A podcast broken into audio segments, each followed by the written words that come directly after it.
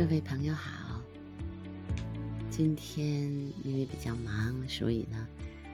就一直在忙啊忙啊忙。周一嘛，省事事情比较多，嗯，但是今天也发生了一件比较好玩的事儿。呃，朋友突然跑进来告诉我说：“快来快来快来，有好几百只鸟就在我们旁边的上空在飞呀！”然后我就拿着相机追了出去，果然，蓝蓝的天上有一好几百只一个鸟群在上空盘旋，然后它们一开始的时候在我的头顶，后来又慢慢的走得越来越远，最后呢，当我拿起相机想要拍它们的时候，它们已经飞远了，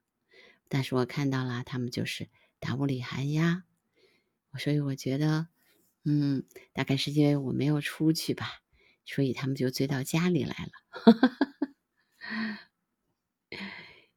嗯，其实鸟儿可能一直就在我们身边，只不过你有没有时间去看它们，有没有时间去关心它们，这个很重要。嗯，我经常是，呃，有的时候在忙的时候，好像鸟儿们总是会在我的。窗前叫一下，然后告诉我说：“快来，快来，快来看一下我啊！休息一下，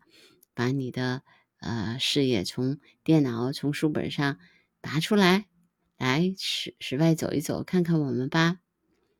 嗯，我经常会遇到这样的情况，那我就会走出去，就像今天一样，走出去看一看，然后看到它们自由自在的飞翔，嗯。看看天空，看看，嗯，我们除了这个书本和电脑之外的这个世界，还是很有趣的。所以有的时候呢，还是不要忘了，啊，属于呃现实世界的东西，属于啊网络世界的东西，还有属于我们想象世界的东西。鸟儿就带给我们更多的想象啊。所以看见他们，我就会觉得特别开心。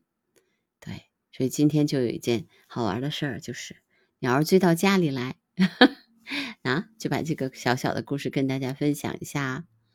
嗯，明天还要出去观鸟的，比较远的地方。今天只是在附近的地方看了看，